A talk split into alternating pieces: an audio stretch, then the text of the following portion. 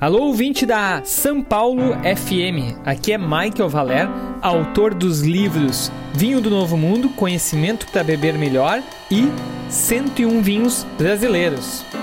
Você já deve ter provado diversas vezes aquela linguiçinha servida no início dos churrascos de família, sem imaginar que essa iguaria é feita a partir de um dos mais antigos métodos de produção de alimento da humanidade, que é a charcutaria. Pode-se dizer que as técnicas de charcutaria são desenvolvidas desde o homem pré-histórico, mas esse termo teria surgido apenas no século XV e ele se deriva do francês charcuterie, que na tradução trata-se da união das palavras carne cozida. Apesar de muita gente associar esse termo à produção apenas de linguiças suínas, a arte da charcutaria se refere à utilização de diversas técnicas para conservar todo tipo de carne e ela foi essencial em diversos momentos da humanidade. Na época das longas viagens feitas pelos europeus, quando eles descobriam e colonizavam outras partes do mundo, a charcutaria foi essencial na conservação dos alimentos durante esses percursos.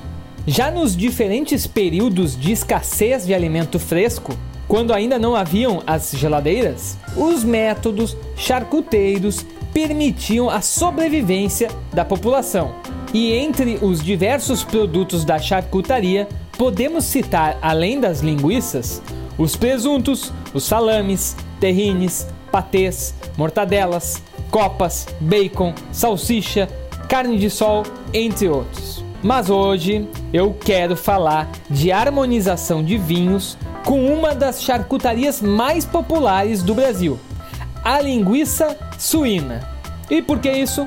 Porque eu fui convidado pela equipe do Bola, uma das marcas mais tradicionais de linguiças suínas do sul do país, para criar e compartilhar receitas de linguiças harmonizadas com vinhos e espumantes.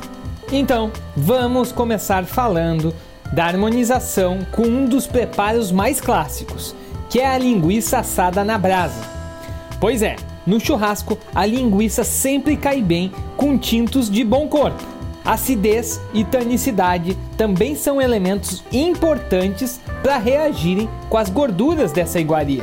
E se esse vinho tiver alguma passagem por barrica de carvalho, ainda melhor porque as notas defumadas vão combinar com os aromas da carne preparada na brasa. Vinhos tintos à base das uvas Cabernet Sauvignon, Tempranillo, Taná e Syrah podem ser boas opções.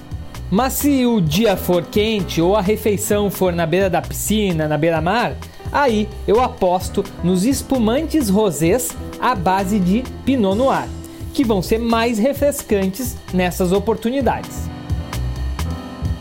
Agora, para conhecer mais receitas harmonizadas, para conhecer novos tipos de preparos de linguiça suína, vocês vão ter que seguir as redes sociais do Bola através do arroba linguiça do Bola.